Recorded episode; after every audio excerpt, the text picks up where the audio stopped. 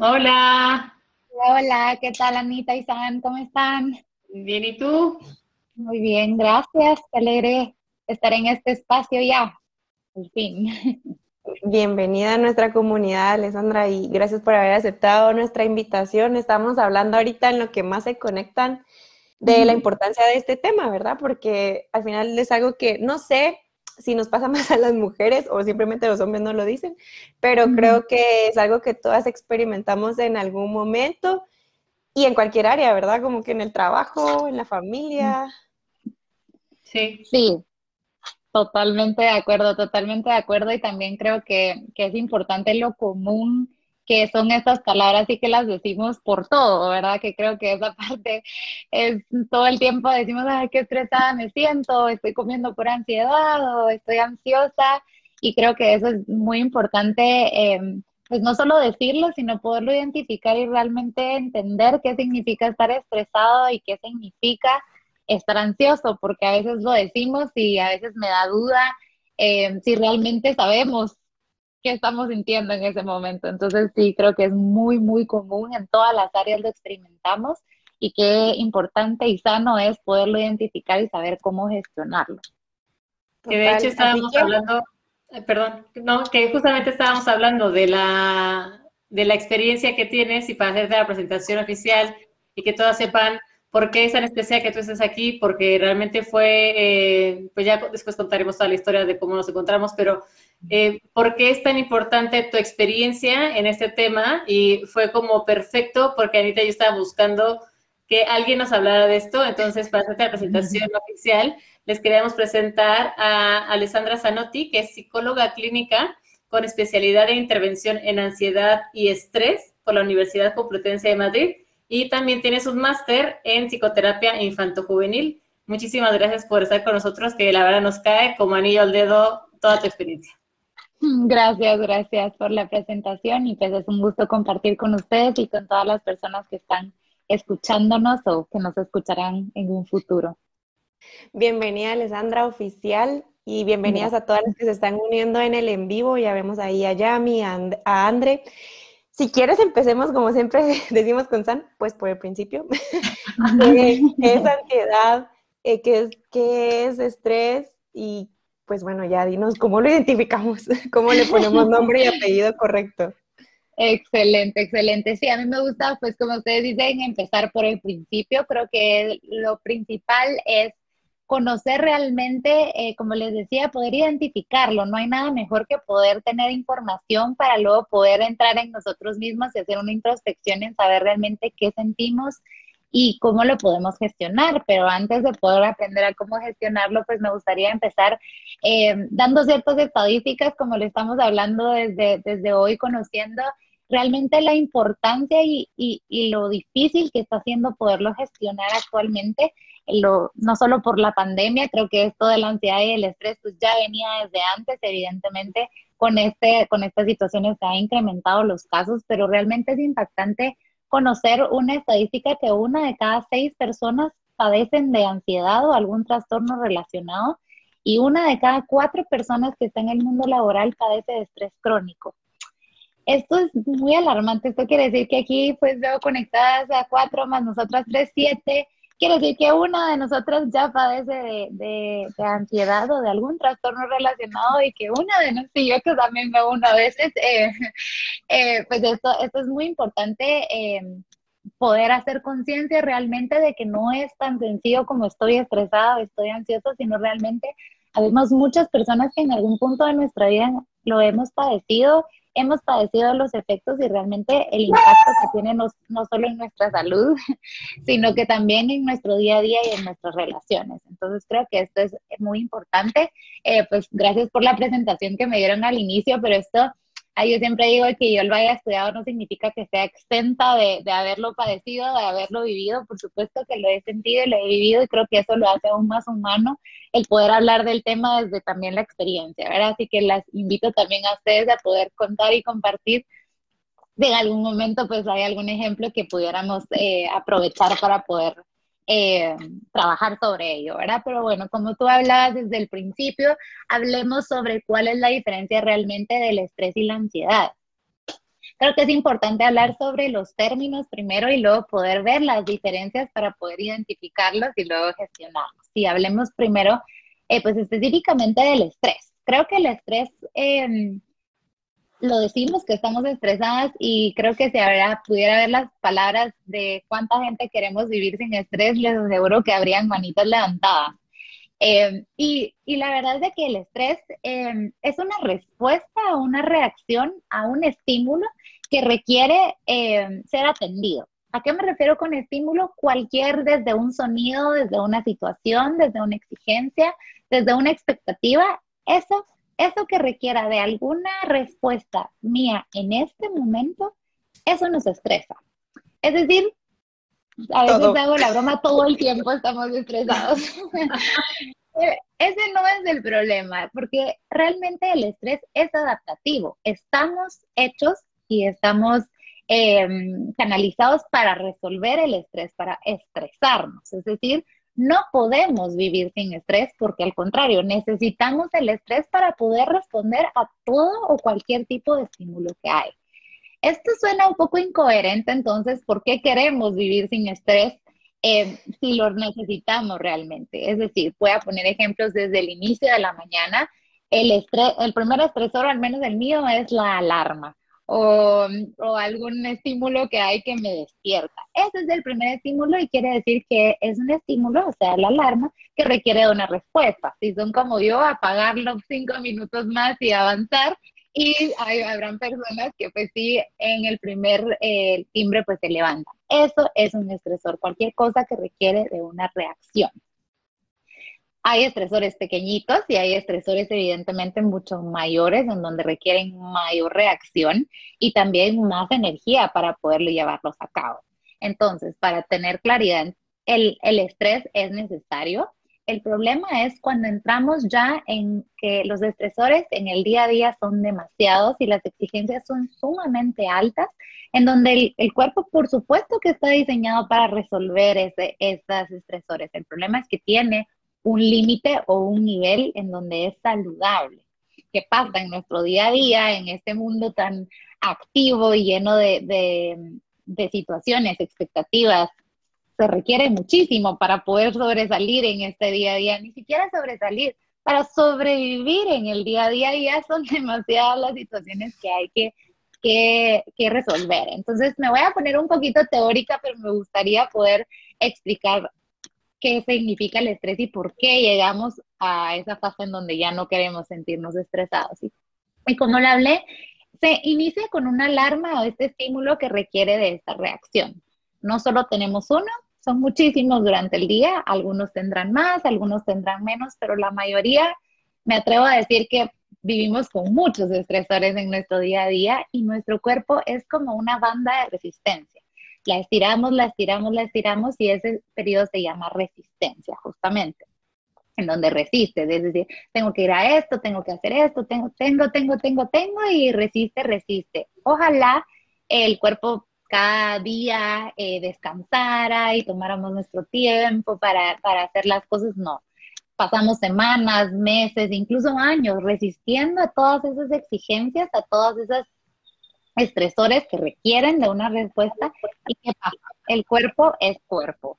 Y al final de tanto estirarlo como una cuerda, pues llega a esta parte en donde si es una cuerda se rompe y si es una, algo que resiste, se agota de resistir, es decir, ya no nos podemos sostener de esa resistencia que llevamos por mucho tiempo, por corto tiempo algunas veces, y llega a la, llegamos a la fase de agotamiento. ¿A qué me refiero con la fase de agotamiento? En esta fase realmente es donde comenzamos a manifestar sintomatología física eh, y de pensamiento también. ¿A qué me refiero con sintomatología física? Lo más común es el dolor en el cuello, en los hombros, en la espalda, en la espalda alta o en la espalda baja incluso. Eh, esos son los más comunes, pero podemos llegar incluso a experimentar los tics, ¿verdad? Esos movimientos involuntarios que a veces sentimos en el ojo, en los labios, en las mejillas y en algunas partes del cuerpo también es evidente también. Y, e incluso cuando dormimos, en teoría ahí no estamos estresados porque no tenemos que eh, impactar a nadie o tenemos que responder, pero esta necesidad de mantener tan tenso nuestro cuerpo que incluso la, mandíbula o la quijada, eh, en la mañana sentimos que nos duele los dientes o nos duele la mandíbula por esa presión y esa tensión que hemos realizado durante toda la noche. Ahí es cuando podemos decir que si nuestro cuerpo no está agotado al 100%, comienza a agotarse, nos empieza a hablar. ¿Qué pasa? A veces nos hacemos eh, los sordos, eh, lo llamo yo, en no querer escuchar lo que el cuerpo nos está diciendo. ¿Qué hacemos?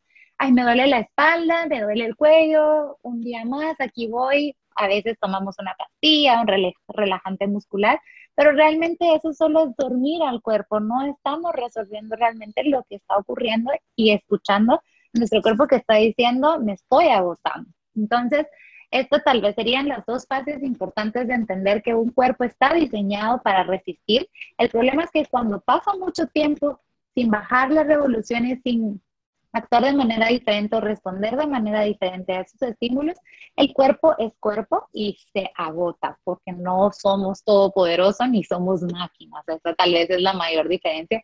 E incluso las máquinas, si no les damos mantenimiento, se arruinan, empiezan a fallar. Lo mismo es con nuestro cuerpo. Si no le damos un mantenimiento, si no gestionamos de manera diferente las situaciones, evidentemente se va a cansar y vamos a comenzar a, manifestar sintomatología física. Y es ahí justamente en, en el periodo de agotamiento en donde ya conocemos a nuestra buena amiga la ansiedad. Y entonces para tener claridad de qué realmente es la diferencia entre estrés y ansiedad, quiero que quede claro que el estrés es una respuesta ante estímulos, mientras que cuando hablamos de ansiedad se convierte en una emoción.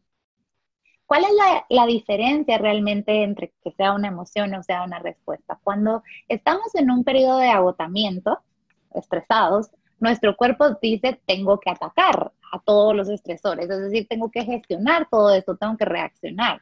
Evidentemente, ante altos niveles de estrés dentro de nuestro cuerpo hay una hormona llamada cortisol, que es la que se activa o hiperactiva a la hora de estar frente a muchos estresores.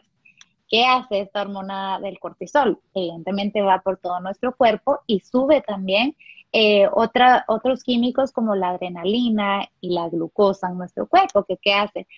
Eso nos da como un, empujón o un boost, como dirían en inglés, de energía para poder estar, estar eh, cumpliendo con todas las expectativas y demandas. Ahora, ¿qué pasa a nivel fisiológico? Al final somos animales racionales, pero somos animales. ¿Y qué pasa? Un animal cuando está frente a un peligro o a tantas necesidades que debe de responder, tiene tres opciones, o atacar, huir o paralizarse. Pero de igual manera, cualquiera de esas tres reacciones requiere un esfuerzo físico. Y en este caso, ya sea que huyamos o tenemos que atacar, en este caso responder a todas las situaciones, el cuerpo se tensa.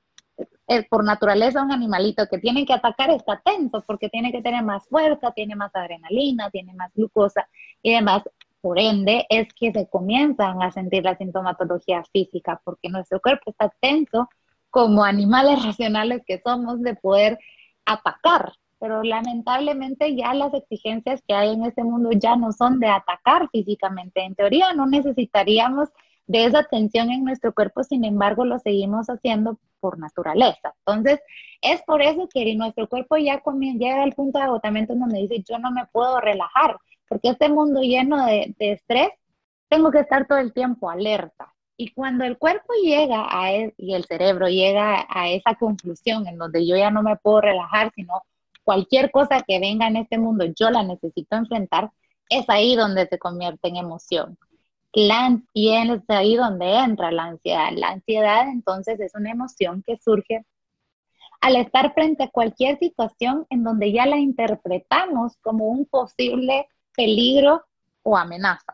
Es decir, ya casi cualquier cosa que se nos enfrente, nuestros pensamientos ya van más allá, las interpretamos como una amenaza y generalmente eh, nos hiperactiva nuevamente, o sea, nos activa el cuerpo a, los pensamientos y nuestras conductas. Para hacerlo un poquito más fácil, y es la manera en donde yo ayudo a los pacientes a poder entender cuándo estamos estresados y cuándo estamos ansiosos, la mayoría de veces cuando estamos en ansiedad, nuestros pensamientos vienen con un tono de ¿y si? ¿Y qué pasaría si? Por ejemplo, ¿y si me da COVID? ¿Y si le pasa algo a mi familia? ¿Qué pasaría si yo ya no estoy? ¿Qué pasaría si pierdo mi trabajo? ¿Qué pasaría si pierdo a mi pareja? Todas las posibilidades, solo de poderlo pensar en cualquiera que sean nuestras preocupaciones, eso es ansiedad. Cuando comenzamos, nuestros pensamientos entran en un bucle, literalmente un círculo, en donde un pensamiento nos lleva a otro, nos lleva a otros, y generalmente las posibilidades son de amenaza, de peligro. Evidentemente, la mayoría no son de peligro físico como tal, sino que son pérdidas o amenazas a nivel de expectativas, a nivel de ideales, a nivel de, de, propias expectativas que nos tenemos a nosotros mismos o incluso a nuestra familia. Entonces, ese es el punto en donde podemos identificar si no, el estrés es todo eso que tenemos que eh, actuar en el presente. Son todas esas situaciones a las cuales requieren de una respuesta en el momento. A diferencia de la ansiedad, son pensamientos que requieren de, una respuesta y de un estímulo constante de estar pensando en probabilidades porque no lo podemos, eh, no podemos dejar de pensarlo. Es decir, cuando entramos en el bucle de la ansiedad como tal, un, trastorno de ansiedad como tal, un pensamiento nos trae otro y ese otro y ese otro y podemos empezar a pensando en, en el agua y terminamos pensando en el fuego. O sea, de un tema podemos pasar a otro y es ahí la diferencia entonces en donde podemos identificar realmente si nos sentimos estresados o si nos sentimos eh, ansiosos. Y para terminar un poquito la explicación, yo siempre utilizo esta metáfora en donde llamo Isilandia. Si yo entré a la isla de Isilandia en donde todos son easy, easy, easy, o qué pasaría si, es importante que identifiquemos estoy pensando mucho en probabilidades en donde voy a estar en peligro. Estoy pensando no solo peligro yo, sino peligro en mis expectativas. Y evidentemente nuestro cerebro, lamentablemente lo puedo decir así, no puede identificar entre realidad y futuro. Es decir, si yo pienso que yo voy a perder mi familia, voy a perder mi casa, voy a perder mi pareja, el cerebro no tiene la capacidad de identificar como no, tranquila, eso solo es un pensamiento. Comienza a pensarse, comienza a, generar todo eso porque lo ve como una posibilidad y en ese momento para las que han padecido de ansiedad o algún pensamiento, lo vivimos real, aunque sea irónico lo que estamos pensando, empezamos a decir, sí, podría ser, y si pasa, ¿qué posibilidad hay? Y comenzamos a pensarnos, incluso nos empieza a manifestarse físicamente eh, y conductualmente también eso. ¿A qué me refiero con la activación? Pues ya física, eh, cuando ya requiere de un miedo, porque esto genera miedo finalmente, el hecho de pensar que voy a perder mi familia, mi novio, mi pareja, mis hijos, cualquier tipo de pensamientos, cuando ya lo empezamos a creer y no cuestionamos ya esos pensamientos, comienza a vivir un momento de alto estrés, recordando siempre que nuestro cuerpo ya viene agotado. Y estos pensamientos le agregan mayor agotamiento y mayor hiperactivación a nuestro sistema nervioso, es decir, estamos en un peligro absoluto. Con cualquiera de estos pensamientos no lo voy a poder tolerar. Entonces, es ahí en donde no solamente los pensamientos están activados, sino a nivel corporal, como dije, no hay diferencia entre, entre realidad y el futuro comienza a vivirse en ese modo de ataque, en ese modo de tensión altísimo, que ahí es a veces cuando aparecen los ataques de ansiedad, que son toda esta sintomatología hiperactiva eh, a nivel de respiración, de eh, sistema eh, cardiovascular, sudoración, mareos, etcétera. Hay, hay muchas sintomatologías que se activan en un ataque de ansiedad y también a nivel conductual, que creo que esta es la parte en donde al menos yo me identificaba muchísimo con, cuando estaba ansiosa, el hecho de comer. Traigo, ojalá fuera brócoli, eran cosas, eh, eran eh, papalinas, ¿verdad? O, o, cualquier tipo de comida procesada, altamente procesada y con grasa. Y esto no es casualidad que se nos antojen realmente, que no sean vegetales, sino esto. A la hora del el cuerpo de percibir que vamos a estar en ataque o que tenemos que tener más energía, el cuerpo dice, yo necesito mucha más energía para poder resolver todas estas, estas situaciones, ya sea del presente o del futuro, y por ende necesito más energía. ¿Cómo es la forma más fácil de adquirir energía? Con carbohidratos, con grasa, con azúcares. Evidentemente no es lo sano, pero es lo que tenemos más eh, condicionado a que nos da esa energía.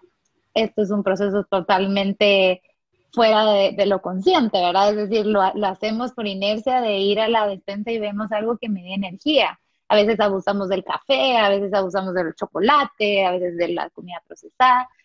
Y no es casualidad que se nos antoje esto, no es casualidad que nuestra elección sea eso, simplemente que es el cuerpo buscando tener la mayor energía posible para poder atacar a esos posibles eh, peligros o amenazas. Entonces creo que esto es bien importante que lo tengamos claro porque es por eso que nuestras conductas al final pueden ser contraproducentes a lo que en realidad necesitamos, porque regreso, no somos animalitos y ya no necesitamos de esa energía física realmente para pelear contra las situaciones.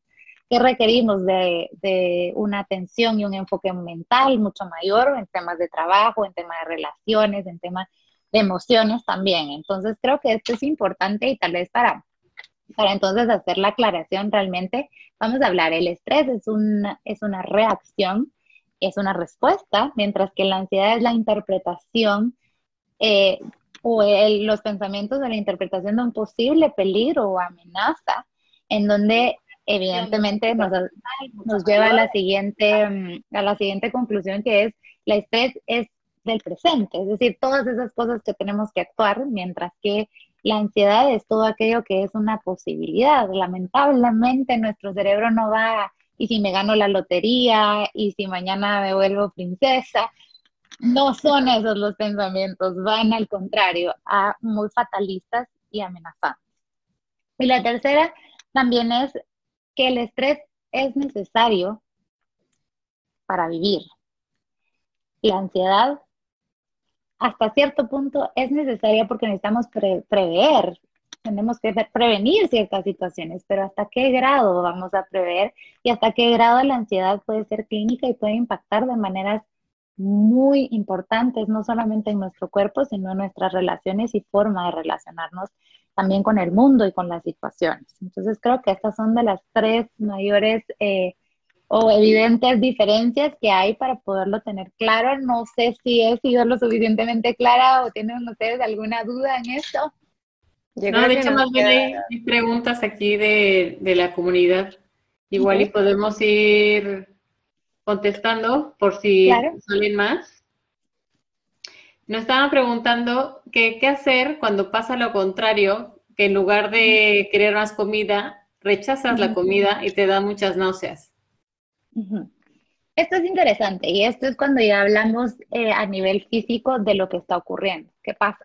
Así como hablé del, del tema del cuerpo de necesitar más energía, a la hora de estar tensos, imaginemos que estamos corriendo, porque así está el cuerpo, internamente está corriendo, empieza, empezamos a necesitar mucho más oxígeno para poder respirar y poder atacar es como correr, solamente estamos corriendo por dentro. ¿Y qué es la diferencia y por qué realmente nos da náusea? No nos da náusea la comida. El problema es que en momentos de altos, altos niveles de ansiedad o llegando a un ataque de ansiedad clínico o subclínico, el problema es que nuestro cuerpo se hiperventila. ¿A qué me refiero con hiperventilación? Es el, el incremento a niveles exponenciales de oxígeno que estamos respirando. Nuestra respiración es mucho mayor y por ende la cantidad de oxígeno o dióxido de carbono que estamos exhalando no está balanceado, como ahora entre ustedes y yo, pues evidentemente hay, si no está perfecto, pues está balanceado entre lo que el oxígeno y el dióxido de carbono.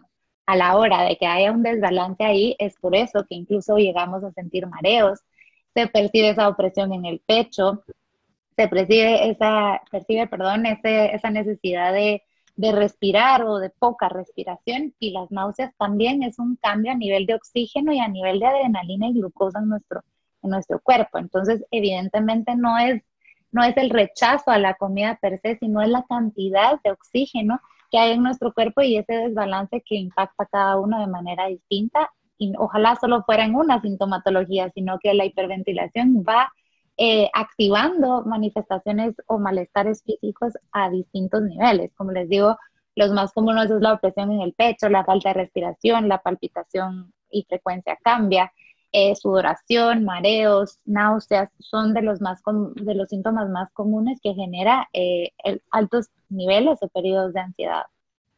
Yo creo que los síntomas son los que más fácil identificamos, pero la pregunta luego es también, ahora, ¿qué hacemos? ¿Qué podemos hacer? Y alguien decía también, si un ataque nos pasa fuera de casa, que, que cómo gestionarlo, y me imagino también si vas manejando o alguna situación así, ¿qué podríamos hacer? Excelente, gracias por la pregunta. Eh, me encanta porque ese es el, esa es la receta mágica que todos quisiéramos tener para que, para que se termine. Es, evidentemente un ataque de ansiedad es terrible, se vive eh, como un periodo muy fuerte en donde incluso llegamos a pensar que nos estamos muriendo, que ese es el último día de nuestra vida. Y creo que antes de hablar de cómo gestionarlo, me gustaría, ya que estamos hablando de los ataques de ansiedad, poder identificar realmente y desmitificar eh, ciertas ideas que generan cuando estamos frente a un ataque de ansiedad. Primero, el, ataque de ansiedad es igual a hiperventilación. Es decir, cuando estamos dentro de un ataque de ansiedad, lo que está pasando en nuestro cuerpo es que está hiperventilando. Un pensamiento muy común, o, por lo menos en mi experiencia, es el hecho de sentir que me estoy muriendo.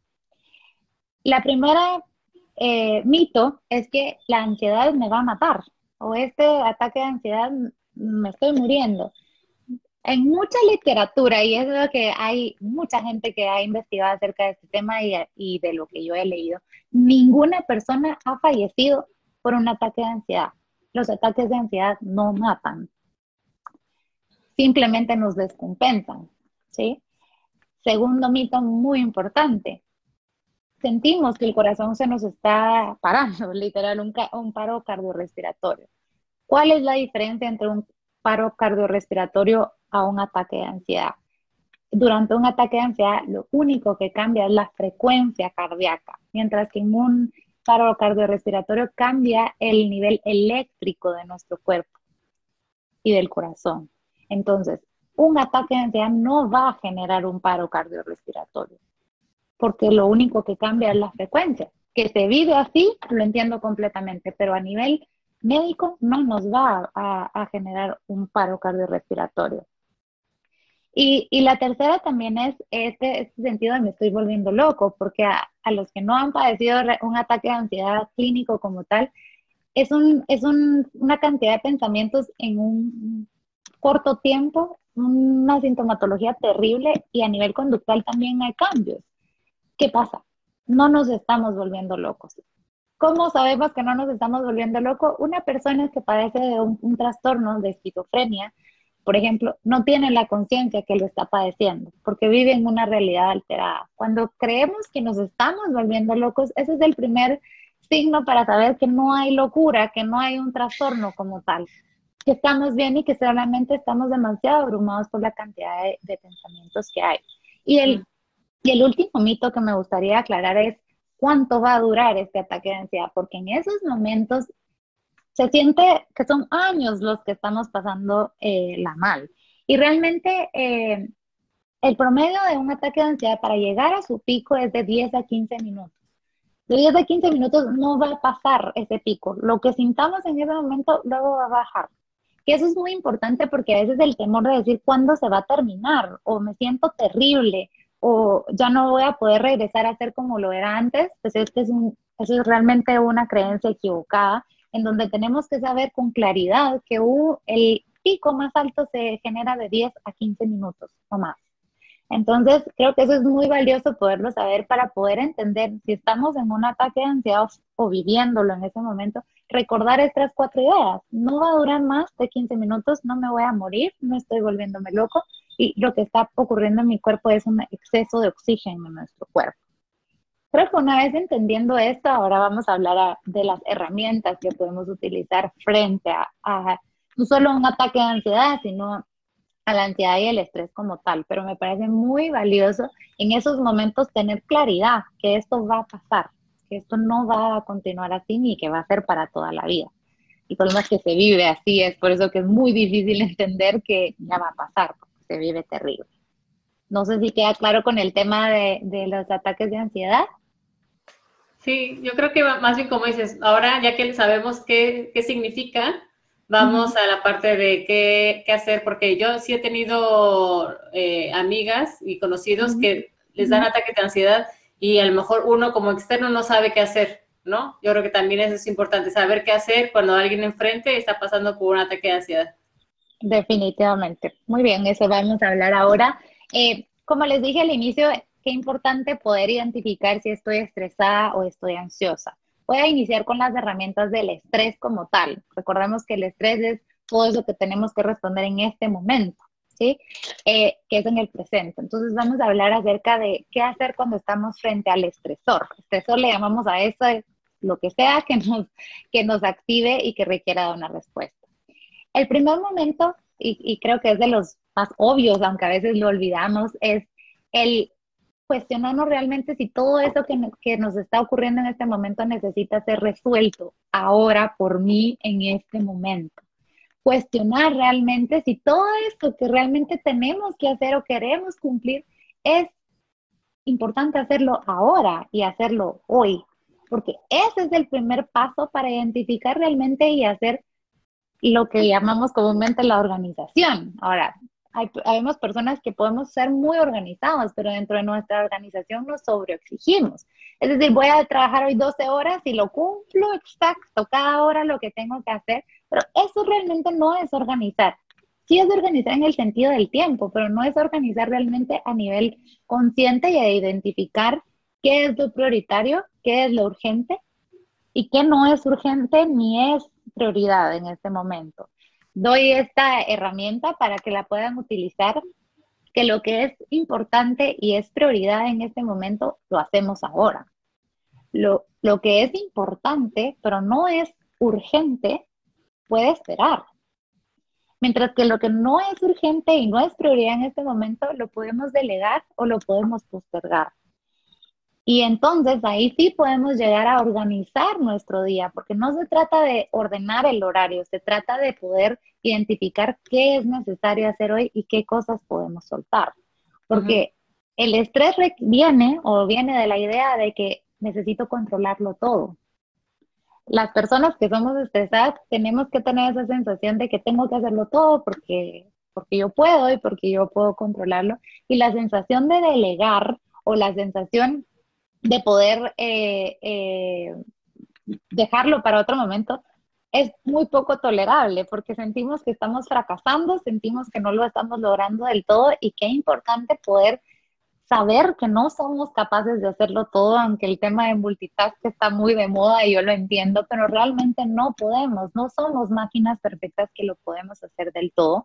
Y eso evidentemente nos va a hacer que respondamos realmente a lo urgente y a lo prioritario, no a responder a todo porque no, yo, yo soy de broma, no somos un call center que estamos 24 horas al día respondiendo. Somos un ser humano con necesidades y, y, también con una capacidad de ordenarnos. El cuerpo incluso no lo puede hacer todo a la misma vez.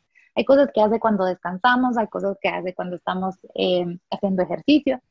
Si el mismo cuerpo, que es una máquina perfecta, no puede gestionarlo todo al mismo tiempo, ¿cómo vamos a pretender hacerlo nosotros desde nuestra sensación de control?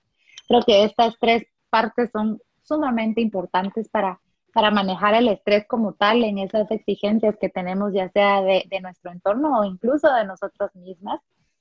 Y también vamos ahora con las, con las que les digo que son a veces obvias, pero son las que menos les ponemos atención, que es cuidar nuestras necesidades básicas.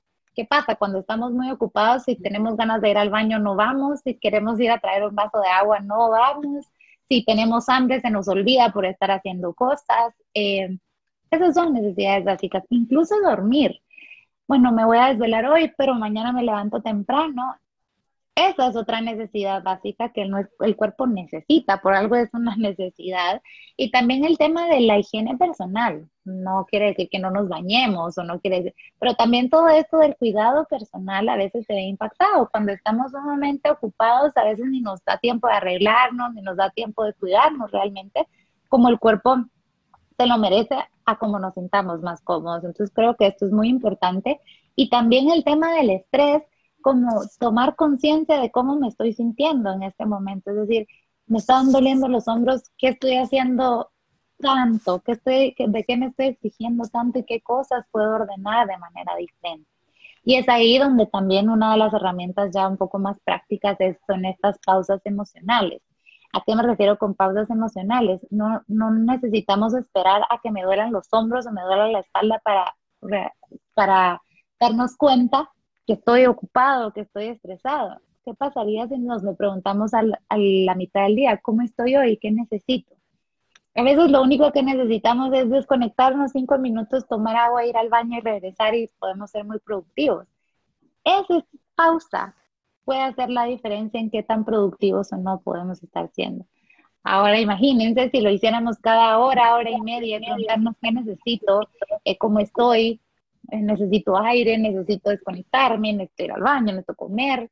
Si fuéramos más conscientes, no necesitaríamos esperar el dolor o incluso visitar a un médico para que nos diagnostique con algún problema de, de gastritis o colon irritable o escoliosis, y demás situaciones que ocurren luego de mucho periodo de estrés en nuestra vida. Entonces creo que esta parte es bien importante que la podamos tomar en cuenta. Como les digo, es a veces un poco lógico, pero es lo que menos hacemos en nuestro día a día, preguntarnos cómo estamos y qué necesitamos. A veces le preguntamos a todo mundo cómo está, pero realmente no nos lo preguntamos a nosotros mismos. Entonces creo que esto es importante a nivel, como les digo, de estrés, que son las demandas que hay que eh, atacar en el presente ahora qué hacemos con la ansiedad. Y, las herramientas de la ansiedad también influyen en el estrés porque evidentemente de uno viene el otro. Y creo que la, herramienta tal vez más poderosa, eh, uniéndolo también un poquito con el tema de, los ataques de ansiedad, es la respiración. Y, y, las respiraciones creo que son bastante comunes y las encontramos en todas partes en donde dice respira profundo, eh, hazlo algunas veces al día y me parece perfecto, pero aquí está el tema de cómo respiramos. Hay una metodología y es el ansiolítico perfecto que tiene nuestro cuerpo para poder relajarse y para poder reducir también los niveles de estrés y ansiedad. Y me alegro mucho que las tengo aquí porque vamos a hacer el ejercicio con nosotras tres y así lo pueden replicar. Y esto justamente que, que, que, hiciste tú, vamos a intentar respirar profundo. Y para todos los que están conectados y pueden eh, hacerlo, eh, poder respirar profundo a la cuenta de tres. Quiero que observemos nuestros hombros. A la cuenta de tres. Uno, dos, tres. Respiremos profundo. Y ahora exhalamos. Excelente. Les quiero contar, chicas, y para los que están aquí, que si ustedes levantaron los hombros a la hora de, de inhalar, lo estamos haciendo terrible no estamos respirando para impactar realmente a nuestro sistema nervioso. ¿Qué estamos haciendo ahí? Esta respiración se llama la respiración torácica. ¿A qué se refiere? Que lo que estamos llenando de aire es la mitad de nuestros pulmones y nuestro tórax. La respiración abdominal es la respiración que va a generar un impacto en nuestro sistema nervioso y que le va a mandar eh, mensajes al cerebro para poder desactivarnos. ¿Y cuál es la diferencia? Ahora, chicas que las tengo acá y los que lo están intentando, poder poner sus manos en el abdomen y una en el pecho. Y ahora vamos a, hacer la inhalación, pero lo único que necesito que, movamos o que se extienda es nuestro abdomen o nuestro diafragma. Lo vamos a inhalar por, la nariz y lo vamos a, a exhalar por la boca. ¿Sí? A la cuenta de tres. Uno, dos, tres. Y ahora vamos a exhalar. Ahora sí, chicas, ahora sí lo estamos haciendo bien. No vi movimiento en, el, en los hombros, sino pues tampoco veo su abdomen, pero entiendo que está ahí el movimiento. Y ahora quiero explicarles la razón por la cual la respiración abdominal em, es tan funcional. También es una práctica de yoga, por eso es también una, forma de, relajar nuestro cuerpo y es porque justamente detrás de, del abdomen y de nuestro diafragma está el sistema nervioso central, que es nuestra columna. Pero justo detrás del diafragma y del abdomen hay un nervio que no se nos va a olvidar porque se llama nervio vago. El nervio vago es el que le da señales a nuestro cuerpo y a nuestro cerebro específicamente. es el sistema nervioso parasimpático el que se encarga de calmarnos el cual le envía ese mensaje a nuestro cerebro de decir, nos podemos calmar, estamos bien. Entonces, a la hora de hacer esta respiración, estamos, cada movimiento inhalo y exhalo estimula ese nervio y es por eso Y luego de un tiempo de estimular ese, a ese nervio es cuando empieza a mandar mensajes a nuestro cerebro de que podemos calmarnos, que no hay peligro. Recordemos, como lo hablamos al inicio, que no hay diferencia entre realidad y futuro. Cuando este, este nervio se ve estimulado, le envía cerebro, eh, perdón, em, mensajes a nuestro cerebro para poder relajarse y decir todo eso que estamos pensando, no, tranquilo. Entonces lo vuelve a bajar. ¿Cómo se hacen estas respiraciones? Necesitamos de mínimo tres minutos para que el, el nervio se comience a estimular. ¿Sí? Y tiene una fórmula, si la queremos llamar así, de cómo hacerlo. Y la fórmula mínima es inhalar por tres segundos, lo mantenemos por dos segundos y lo exhalamos seis segundos. Si se dan cuenta, tres y seis. Vamos a inhalar tres y vamos a exhalar seis, el doble. ¿Por qué va a beneficiar esto también durante un ataque de ansiedad? Lo que tú comentabas, ¿qué hacer cuando un amigo tiene esto? Guiémoslo en esta respiración. ¿Por qué? Recordamos que durante un ataque de ansiedad e incluso cuando estamos estresados o ansiosos, estamos de cierta manera hiperventilando. Por eso solo inhalamos tres veces y exhalamos seis, porque lo que necesitamos es balancear al cuerpo. Y de esta manera, a la hora de exhalar, el doble de lo que inhalamos, sacamos un poquito más o exhalamos un poquito más de aire para de alguna manera ayudar al cuerpo a, regresar a balancearse. Entonces, es por eso que no solamente lo, lo, ayudamos a balancearse, sino estamos estimulando al nervio vago para que sea ese el nervio que le envíe mensajes al cerebro y que sea como el ansiolítico, la pastilla que igual le manda eh, mensajes a nuestro cerebro de decir, relajémonos, tranquila, todo va a estar bien pero esto es a nivel mucho más consciente y obviamente al poder conectar con nuestra respiración nos desconectamos de esos pensamientos de easy, easy, easy o qué pasaría. Sí, y estamos más como, como lo hemos escuchado mucho en el presente, vivir conscientemente. Total. Esa tal vez es el, la herramienta por excelencia eh, que, se utiliza previo, ¿verdad? Que se puede utilizar y es de las más funcionales durante un ataque de ansiedad e incluso eh, no necesariamente tenemos que tener un ataque de ansiedad para realizarlas. Yo incluso la recomiendo hacer antes de dormir y por la mañana. Antes de dormir porque vamos a relajar a nuestro cuerpo y un cuerpo relajado descansa mejor. Un cuerpo cansado solo se duerme, no descansa, mientras que un cuerpo relajado sí descansa. Y un cuerpo que amanece y amanece desde el momento y lo llevamos en relajación, nuestras respuestas ante todos los estímulos estresores, evidentemente va, vamos a responder de mejor manera e incluso de mejor humor, ¿verdad? Entonces creo que esto es muy importante, practicarlo al menos dos veces al día, como les digo, por la mañana y por la noche es mi recomendación a todas las personas, ansiosas, no ansiosas, estresadas, no estresadas, nunca está de más relajar a nuestro cuerpo porque lamentablemente vemos que la mayoría tenemos ciertos rasgos o cierta, eh, cierta eh, conexión con la ansiedad o con el estrés. Y ahora específicamente con la ansiedad, eh, con los pensamientos, porque eso es lo que más luchamos. Y el día de hoy les quiero compartir y regalar tres preguntas que para mí han sido la salvación de muchos de estos pensamientos fatalistas. Y la primera, te voy a preguntar, Anita, ¿me puedes decir un pensamiento ansioso que has tenido? Ay, el en el trabajo, el trabajo. Es como, si no estoy a tope, eh, ¿qué? ¿Me van a echar? ¿Qué me pasa? Exacto, muy bien. Vamos a hacer, si me permites, usar esa frase para que la podamos. Muy bien. Si no, si no estoy a tope, me van a despedir. Bien. Aquí van las tres preguntas. La primera es, ¿es verdad? ¿Es verdad que si no estás a tope te van a despedir? No. No. Bien. La segunda, ¿está pasando en este momento? ¿Este pensamiento está ocurriendo en este momento? Es decir, ¿me están despidiendo ahora? Pues tampoco. ok. ¿Hay algo que está en mis manos que puedo cambiar? Bueno, pues mi, narrativa de pensamientos me la podría cambiar, sí. Bien, pero del, simple hecho de tengo que estar a tope para, para que no me despidan, ¿hay algo que puedo cambiar de que no me despidan, de que tengo que estar a tope en este momento? Pues no. No, y sí, vamos a decir que sí porque puedo cambiar la narrativa, pero en realidad no. mm, van a pensar que soy fanática de las matemáticas, pero aquí va también otra fórmula. Si dos de esas respuestas son no, ese pensamiento viene de la ansiedad.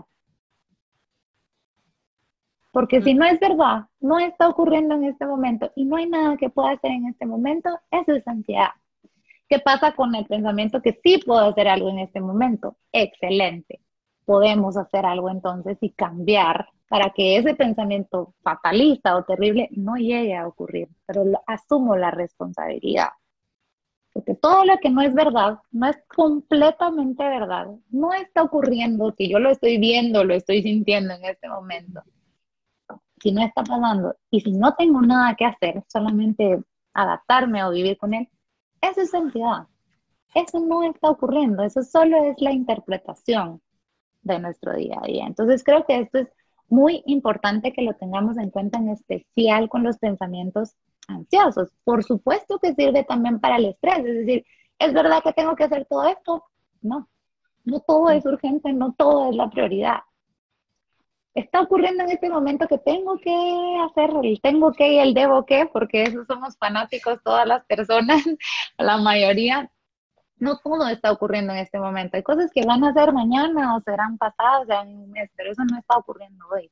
Y si hay cosas que puedo cambiar, claro, organizarme mejor, pero no solo ordenar las horas, sino organizar también lo prioritario, lo urgente y lo que no es urgente ni es importante en este momento. Entonces creo que esas son de las dos eh, herramientas más prácticas que podemos hacer a nivel de estrés y de ansiedad. Evidentemente, pues no dejamos aparte el tema de la actividad física. Y es irónico que digo actividad física y luego descanso, porque así como nuestro cuerpo necesita moverse, también necesita descansar. El descanso, y no me refiero a un descanso de me tumbo en la, en la cama a ver eh, Netflix o a ver mi celular o a, existir, como digo yo. No, no necesariamente es un descanso. Un descanso puede ser la desconexión del trabajo, la desconexión de ese problema, de esa persona. No necesariamente tengo que irme a dormir para descansar. Puedo descansar de otras maneras, haciendo algo que me gusta, haciendo alguna actividad realmente que me mueva pero desde la motivación, no desde el tengo que ir de o de. Porque ¿qué pasa? A veces muchas personas dicen, bueno, voy a hacer ejercicio y están de mal humor haciendo el ejercicio. Ay, odio esto y levantan la pesa. Ay, qué cansado. Yo no nací para hacer ejercicio. Sí, ¿dónde nací? ¿Dónde está mi motivación? Si realmente esto que estamos haciendo no no va a tener el impacto que realmente estamos buscando, que es que serotonina se va a segregar yo levantando la pesa enojada. Ninguna. Cero. Ninguna.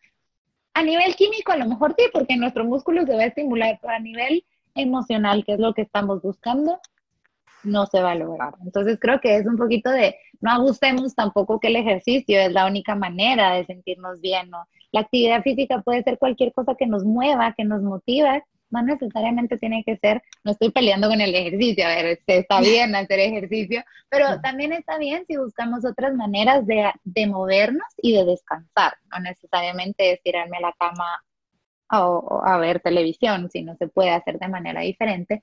Y pues, pues las últimas dos que, que me encantaría decirlo es reconocernos a nosotros mismos por el trabajo que hacemos día a día. Mal, más o menos, como lo estemos haciendo, recordemos que estamos haciendo lo mejor que podemos. Confío plenamente en que los seres humanos nos levantamos todos los días a hacerlo, sino excelente, bastante bien, o por lo menos bien, no nos levantamos todos los días a, hacer todo mal en este día. Entonces creo que es muy importante reconocernos cada día la labor que estamos haciendo, lo que sea que sea nuestro trabajo, todos son importantes, todos son valiosos y si nadie nos lo reconoce, qué lindo poderlo reconocer nosotros mismos para poder invitarnos a disfrutar realmente de nuestras actividades del día a día. Y por supuesto, pues obviamente esto también nos lleva a, así necesitamos ayuda, a pedirla. Es de humanos pedir ayuda. Está bien pedir ayuda, está bien no sentirnos bien. Somos seres humanos, como digo, no somos máquinas e incluso las máquinas necesitan algunas veces de cierta ayuda o de cierta reparación para poder funcionar al 100%. De igual manera, somos los seres humanos. Necesitamos a veces de ayuda profesional, de un amigo, de un compañero, Y con estas herramientas, qué importante poder acompañar, como tú decías, a, personas que se están sintiendo así, el ya te va a pasar, eso solo está en tu mente, eh, tranquilo. Esas son frases que no nos van a ayudar, al contrario, nos van a frustrar más de decir, estoy mal, solo yo lo veo así. Al contrario, poder hacerle estas preguntas de, ¿es verdad eso que estás sintiendo? ¿Cómo te puedo ayudar? Brindarnos y ponernos en ese espacio de disponibilidad, no de, de, um, obstaculizar o de hacer de menos esos pensamientos, porque en ese momento se viven como una realidad y muy, muy frustrante y estresante. Entonces, eso con eso quisiera eh, pues empezar a, terminar un poquito con este mensaje, que si necesitamos ayuda, hay profesionales, hay amigos, hay personas, hay lugares donde podemos asistir, pero esto no, no solo es ya va a pasar y, y mañana vas a estar mejor porque no es así de sencillo. Total. No, pues de verdad que eh, nos hizo mucho clic, San, ahora que lo veo con los consejos que también tuvimos la semana pasada, ¿no? De trabajar desde casa y esos cuidados. Y un consejo que también tuvimos era el tema de pedir ayuda cuando la necesitábamos. Yo creo que la ansiedad y el estrés también a veces se estigmatiza, como que está loca que está estresada o está loca que está ansiosa y pues como tú decís, no, no somos locos. Hay solo dos preguntas ahí, por último, que me gustaría para que las chicas tengan respuesta. Una era si existen niveles de ansiedad eh, y si se debe medicar. Ok, sí, esa, esa, es común. Creo que la parte de la salud mental está dividida pues, en dos, al final de cuentas, el, el psicólogo y el psiquiatra. Eh, los psicólogos estamos capacitados para poder diagnosticar, sin embargo, no para medicar, pero sí la ansiedad en ciertos niveles o cuando ya sobrepasa el malestar eh, y ya impacta en nuestra vida cotidiana, es decir, ya no podemos salir, ya no nos da miedo manejar, cuando ya ese temor y esas interpretaciones de que todo va a estar mal sobrepasan nuestra capacidad de ir con miedo a hacer las cosas, de estar, ahí es el momento de buscar ayuda y sí, claro, se puede medicar. Hay especialistas que son los psiquiatras que están encargados momento de, de medir, no solo de darte el medicamento, sino de gestionar em, la cantidad eh, que necesita cada persona de acuerdo a su edad, peso y situación y rasgos de ansiedad. Pero sí se puede medicar. y si hay, si hay niveles de ansiedad, o sea, es como de ansiedad leve o no sé, aguda, o, o sea, ¿cómo podemos saber si estoy en un nivel así a punto de irme a medicar? O puedo tranquilizarme a lo mejor con estos ejercicios que acabamos de hacer o otras cosas, ¿no? Sí, claro, hay, hay muchas herramientas, ¿verdad? No solo está la respiración, eh, pero sí hay este, estos niveles, como digo, lo mejor es asesorarte de un profesional hay niveles, hay vemos personas que no necesariamente tenemos un ataque de ansiedad. Evidentemente, si los ataques de ansiedad son constantes o los vivimos en, nuestro día a día, es momento de buscar ayuda. Eh, hay personas que lo pueden gestionar por sí mismas, pero hay personas que se pueden acompañar de psicoterapia y algún tipo de, medicamento ansiolítico o demás. Los rasgos que tú decías de, de leve, moderado, agudo, más allá de leve, moderado, agudo, es que tanto la ansiedad nos está frenando de actuar, que tanto estos pensamientos están interviniendo en nuestro día a día, dependiendo de qué tan severa es la, es la afección en, nuestro, en nuestra día, vida cotidiana, es ahí donde podemos medir realmente qué tan severo o no es la ansiedad. Habemos personas, personas un poquito ansiosas, pero es porque esto no interviene en nuestro día a día. Pero cuando ya la ansiedad es severa, interviene en todas las áreas de nuestra vida, incluso no nos permite movernos, actuar, las cosas más sencillas como comer, eh, salir, vestirme, porque esto ya incapacita a la persona. Es ahí cuando comienza un trastorno, cuando la frecuencia, duración e intensidad es demasiada que necesita de, un tratamiento médico. Súper, súper claro.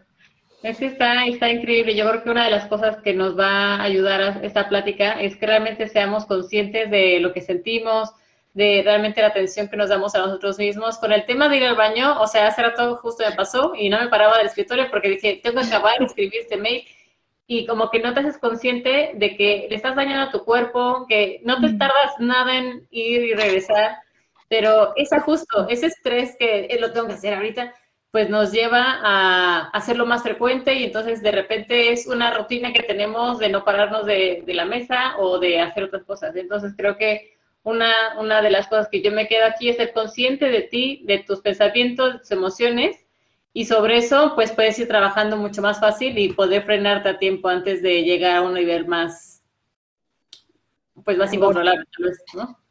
Claro.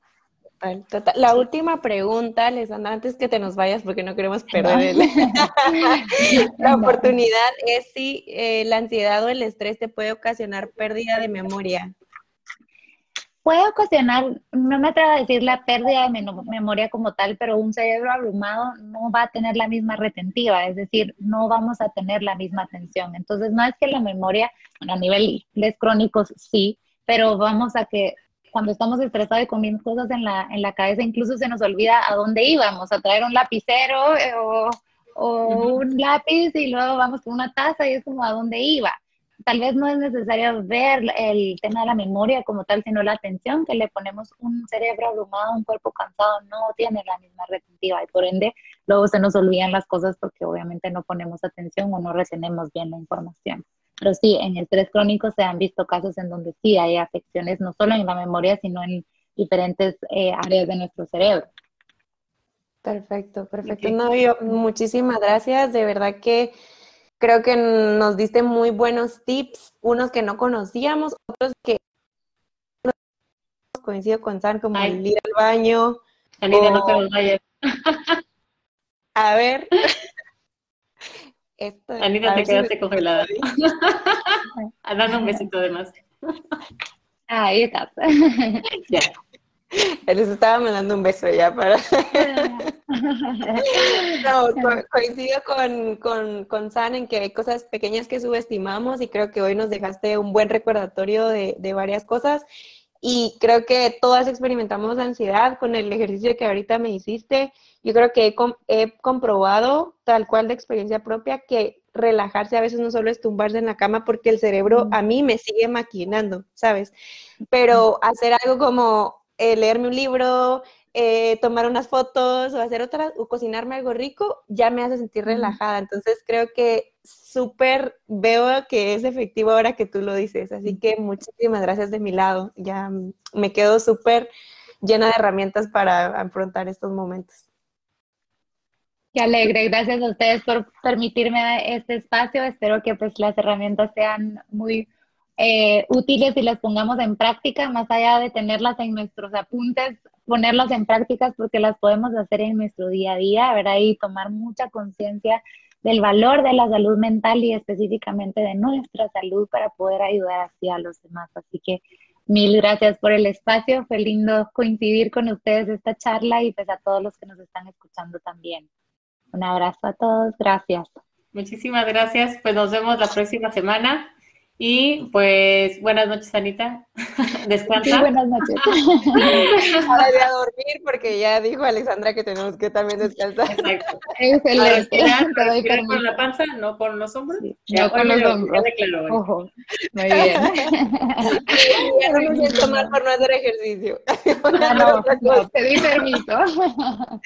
Gracias a todas y les vamos a dejar también en el directorio de expertas los datos de Alexandra por si alguien quiere ya pues tratar un tema en específico, les vamos a dejar ahí todos los datos o las redes sociales, lo pueden buscar como un café con ansiedad. Y eh, nada, ahí tenemos las herramientas. Gracias a todas. Adiós, gracias. Bye. Bye.